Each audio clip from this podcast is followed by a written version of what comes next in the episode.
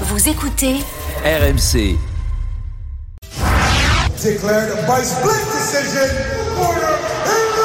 Sofiane Umaha has made it a terrific trio of world championship goals in the 60 kilogram lightweight division.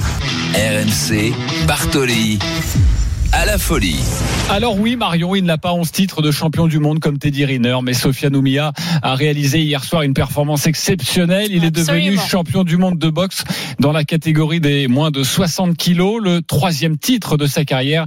C'est une première pour un boxeur français. Sofiane Oumia est dans Bartoli Time avec Marion Bartoli. Bonsoir Sofiane.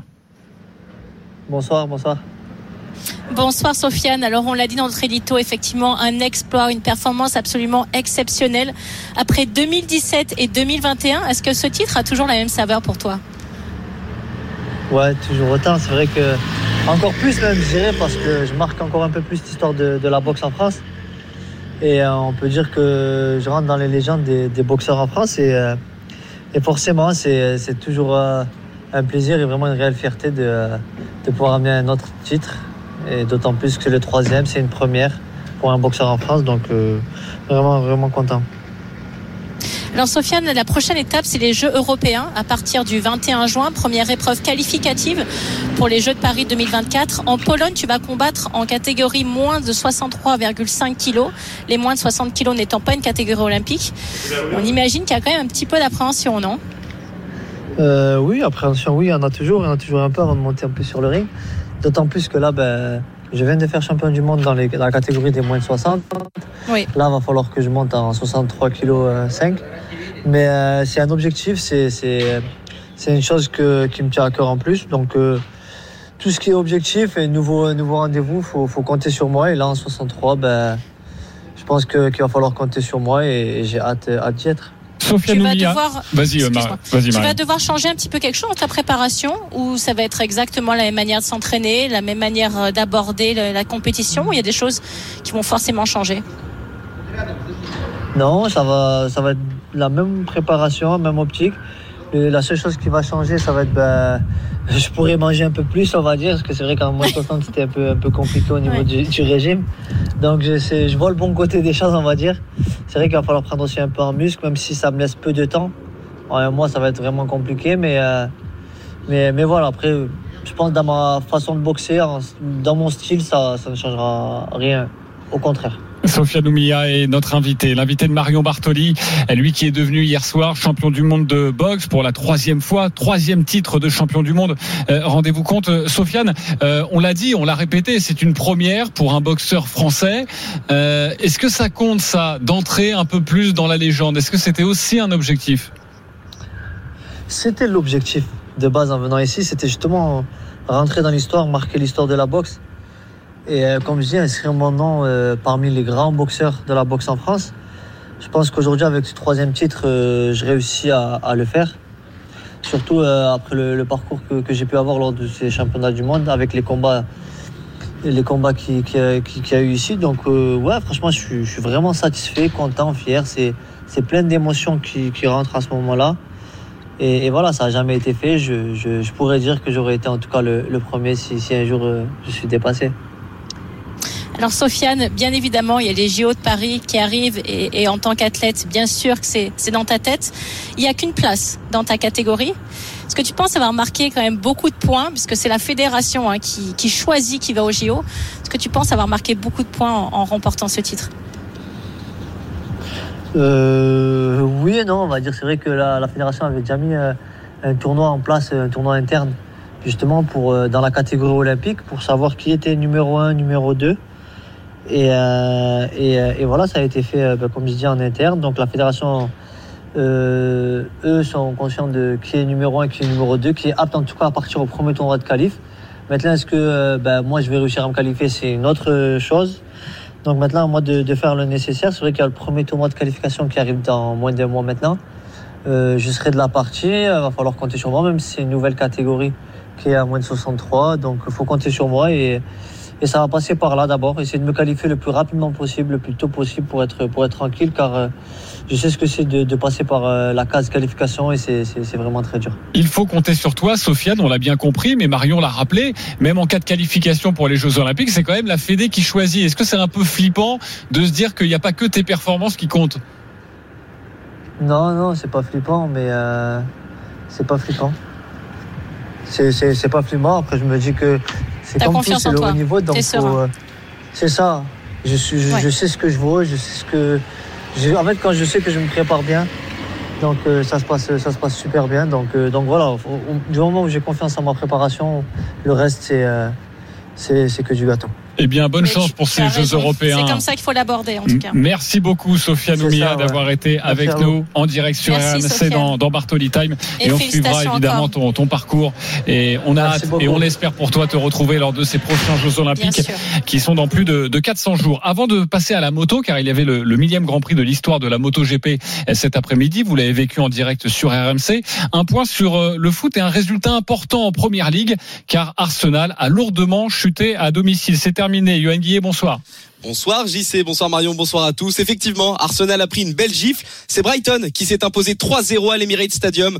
Un premier but inscrit par Enciso à la 50e minute, suivi de deux réalisations en fin de rencontre pour les Seagulls. D'abord par l'intermédiaire d'Undav à la 86e et c'est Estupinian qui a apporté le coup de grâce dans le temps additionnel. Brighton a dominé la rencontre du début à la fin. Les Gunners n'y étaient pas du tout aujourd'hui. Ça profite à Manchester City qui compte désormais 4 points d'avance sur Arsenal avec un match de plus à disputer. Score final 3-0 pour Brighton sur la pelouse d'Arsenal. Merci beaucoup. Euh, Johan et toutes les informations concernant le football, la Ligue 1 à retrouver sur rmcsport.fr. Exactement, mais c'est vrai que bah, Arteta, on y a cru à un moment donné pour pour les Gunners. C'est l'un des événements du week-end, c'était le Grand Prix de France MotoGP avec la dernière accélération pour Marco Benzeki qui glane donc eh bien, sa euh, deuxième victoire en MotoGP. Le drapeau à damier eh bien, avec la deuxième position pour Jorge Martin et la troisième pour Johan Zarco. Podium euh, français ici au, Bugatti. On voit les euh, membres du team Pramac se congratuler. Évidemment, la fête sera belle. Christophe ici et la septième position pour Fabio Quartaro. Christophe, une course monumentale cet après-midi ici au Mans. RMC, Bartoli la folie. Une course monumentale, vous l'avez entendu dans la bouche de Paul Lafitte pour le millième Grand Prix de l'histoire de la MotoGP. Donc le Français Johan Zarco a brillé lors de ce Grand Prix de France. Une magnifique troisième place. Bonsoir Paul Lafitte. Bonsoir JC, salut Marion, bonsoir à toutes et à tous. Salut Paul, effectivement une course absolument hallucinante et Marc Marquez qui chute, qui part à la faute sur l'avant-dernier tour et qui permet à Zarco d'aller chercher cette troisième place. Il a vraiment marqué des points aujourd'hui.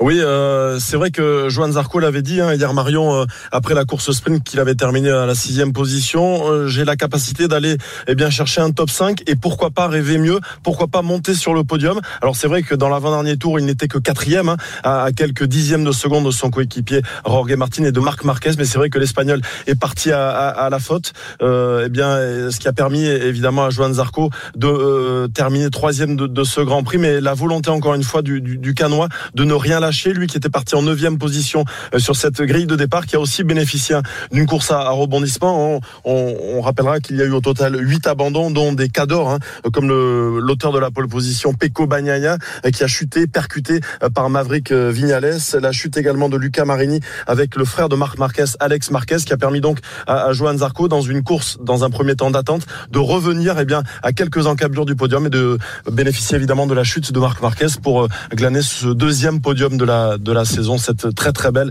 troisième place à l'occasion de ce millième Grand Prix et de ce 30e Grand Prix de France ici au Mans sur le circuit Bugatti. Et justement, dans l'émission Bartoli Time, on vous propose d'écouter Johan Zarco, sa réaction après ce podium, cette troisième place au micro de l'un de nos envoyés spéciaux, Valentin Jamin.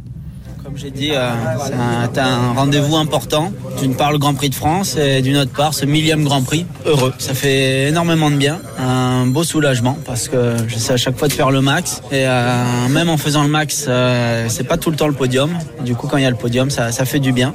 Finalement, entre la, sprint race et le, podium, ça fait 20 points de prix pour ce week-end. Et ça, c'est très bon parce que j'étais quand même déçu de rater les 11 points de, de GRS. 20 points de prix sur ce week-end. Rapidement sur ce dossier euh, mon cher euh, Paul. Cinquième, bah oui, cinquième au classement général, 66, points. À, 28, eh points, 28 points de la tête. on, effectivement. On peut y croire ou pas au titre de champion du monde? Ou on va, on va trop vite euh, on va peut-être un petit peu vite en, en, en j'y sais, parce que euh, l'objectif numéro un, on le sait pour Joan Zarco, c'est de gagner un Grand Prix en MotoGP. Hein. Lui qui a été Oui. euh, champion du monde en Moto 2, la catégorie inférieure en 2015 et en 2016, il court toujours après cette première victoire. Et je pense que le jour où il l'obtiendra, eh bien, Tu penses c'est possible pour cette saison? Tu crois? Pourquoi pas? Parce qu'il y a un resserrement en tête. On, on avait dit, et on le dit depuis le début de la saison, que le euh, l'attelage Ducati Bagnaia euh, est aujourd'hui numéro un. C'est le champion du monde en titre. C'est lui qui est en tête toujours de ce championnat avec un point d'avance sur Marco Bezzecchi. Mais lorsqu'il ne gagne pas, eh bien le Transalpin chute. Ce qui veut dire qu'il y a un resserrement et euh, Johan Zarco euh, n'est aujourd'hui qu'à à 28 points de cette première place. Euh, les week-ends de course sont maintenant avec une course sprint le samedi. Le vainqueur gagne 12 points. Le dimanche, il y a 25 points pour le vainqueur. Oui, Autant dire qu'avec de un calendrier complètement démentiel, euh, Zarco pourrait pourquoi pas jouer le, le titre mondial d'ici la fin de la saison. Alors l'autre Français, Marion, euh, Paul, c'est très important. Fabio Quartararo visait le, le top 10. Il termine septième. Objectif donc réussi, mais pas sûr qu'il soit content de son week-end tout de même. On lui a posé la question. Valentin Germain lui a posé la question après la rencontre. C'est un bon résultat, Fabio? Non, c'est pas un bon résultat. Parce que c'est pas un résultat. Les pilotes qui sont tombés, ils étaient pas derrière moi, ils sont devant moi. Donc euh, si c'était ces 7 ou 8 pilotes étaient derrière moi et qui sont tombés, sincèrement, j'aurais pu être content. Mais là, je suis pas content du tout, tout simplement parce que ils sont tombés, ils étaient devant moi. C'est pas un bon résultat, mais comme je l'ai dit, le feeling commence à revenir. Et voilà, donc sincèrement, là, mon objectif, c'est de, de revenir petit à petit et c'est de, de me battre vraiment pour les bons résultats quand il faut. Et voilà pour la réaction de, de Fabio Quartararo. Je veux pas faire la maîtresse d'école, mais il n'y a, pas de rencontre dans le, la moto. Ah, j'ai dit après la Alors, je- rencontre. Je, sais bien que t'es omnibulé par le foot. C'est pas une- Il n'y a pas une- que le foot dans la vie, Mais le ça, ça dure autre bien, chose. tu Paul, sais. ça dure bien 90 minutes, euh, un Grand Prix moto, non Ça dure bien Avec les 90 arrêts de jeu, minutes. à peu près. Euh, Tu restes le maître de cérémonie, j'y sais. euh, Paul, il, il est jamais content, euh, Fabio Quartararo. Non, jamais content, mais on peut le comprendre. Euh, C'est un vice-champion du monde en titre euh, qui a glané le titre en 2021, qui se bat aujourd'hui euh, pour un accessible dans le top 10. Euh, Ça reste, et, les pilotes l'ont dit, hein, que ce soit Espargaro, Alex Marquez ou même Marc Marquez, ça reste certainement le meilleur pilote du plateau MotoGP. Mais un petit peu comme ce que vit Lewis Hamilton depuis maintenant une saison et demie avec Mercedes. Lorsqu'il n'a pas, lorsqu'il n'a pas la, une bonne machine, il doit se contenter eh bien des, des places d'honneur, une cinquième, sixième place, ou alors une troisième place. C'était à Austin au Texas il y a un mois, mais devant, et encore une fois, plusieurs pilotes, Alex Marquez, Jack Miller ou encore Bagnaia avaient chuté. Euh, à la régulière, euh, j'y sais Marion, euh, ce sera vraiment mission impossible compliqué. pour Fabio Quartaro sur ce championnat 2023. Ouais, mais Marion, je voudrais euh, t'entendre sur Fabio Quartararo parce qu'on en a parlé dans les grandes gueules du sport ce matin. Il n'arrête Oui. pas de se plaindre. C'était le cas hier après sa chute lors de la course sprint. C'était le cas il y a deux semaines où il avait dit que son écurie s'endormait. Et ce matin dans les grandes gueules du sport, euh, Eric De Seine, patron de Yamaha Europe, était répondu. notre invité. Et oui, il a répondu. Eh oui. Moi, je n'ai pas la capacité de pouvoir parler droit dans les yeux à Fabio en tant que patron de Fabio Quartararo. En tant qu'ami, je lui dis des trucs. Et notamment quand la semaine dernière, ou il y a 15 jours, il a dit on est tous endormis, le dimanche matin, je lui dis je te préviens Fabio, tu m'as empêché de dormir. Parce que moi sur Facebook, j'en ai reçu un paquet de mecs qui me disaient alors est-ce que vous dormez? Bon. alors, alors si tu pouvais m'éviter ce genre de truc, ça m'arrangerait. Fabio est un champion. Ça a été dit tout à l'heure, il a été champion du monde en 2021 avec nous, il a été vice-champion du monde en 2022. Et d'ailleurs, une grande partie du plateau, par moment, lui dit, tu sais, euh, arrête de critiquer parce que ta moto, euh, on aurait bien aimé la voir. Bon. Marion, il devrait arrêter de critiquer la Fabio Quartararo. Mais j'ai déjà donné mon avis là-dessus. Pour moi, c'est c'est très compliqué en tant que champion de se dire que tu vas, tu te bats pas à armes égales. Euh, Cette notion-là, et c'est pour ça que j'adore le parallèle que fait Paul avec Lewis Hamilton, pour moi c'est tellement criant, c'est tellement la même situation que j'ai du mal à me dire comment un champion comme ça peut effectivement se dire qu'à chaque fois qu'il va démarrer un Grand Prix, il n'a pas la même machine que son copain d'à côté ou son concurrent d'à côté. J'ai du mal à l'envisager. En revanche, effectivement, je comprends aussi le discours du patron de Yamaha qui va pas non plus à l'antenne et devant euh, toutes, toutes les radios et tous les médias dire effectivement on fait du mauvais travail et, et on se tape sur les doigts parce que bien évidemment il faut aussi sauver la face. Donc chacun entre guillemets dans son rôle. Mais moi je pense que euh, en tant que sportif il est normal qu'il se plaigne. Après le répéter, peut-être que la répétition est trop importante. Ça oui parce qu'à un moment donné de toute façon j'ai pas l'impression que ça va changer quelque chose. Paul tu m'arrêtes mais est-ce que depuis parce qu'on en est au cinquième Grand compris depuis le début de la saison. Est-ce qu'il y a une amélioration? Est-ce qu'on est toujours dans la même chose? Est-ce qu'on est dans les mêmes écarts entre les Ducati et, et lui? Ou tu as l'impression que son discours finalement est entendu et sert quelque chose? Si ça sert à rien, à un moment donné, il faut l'arrêter et se concentrer effectivement sur la course. Paul, pardonne-moi, vraiment Bah, 10 secondes sur cette réponse. On est très Ouais, non, temps. il n'y a pas de, il n'y a pas de progression. Il l'a dit encore euh, en conférence de presse tout à l'heure. euh, Nous travaillons sur la base de la Yamaha de 2021. Euh, je pense que ça veut dire euh, beaucoup de choses.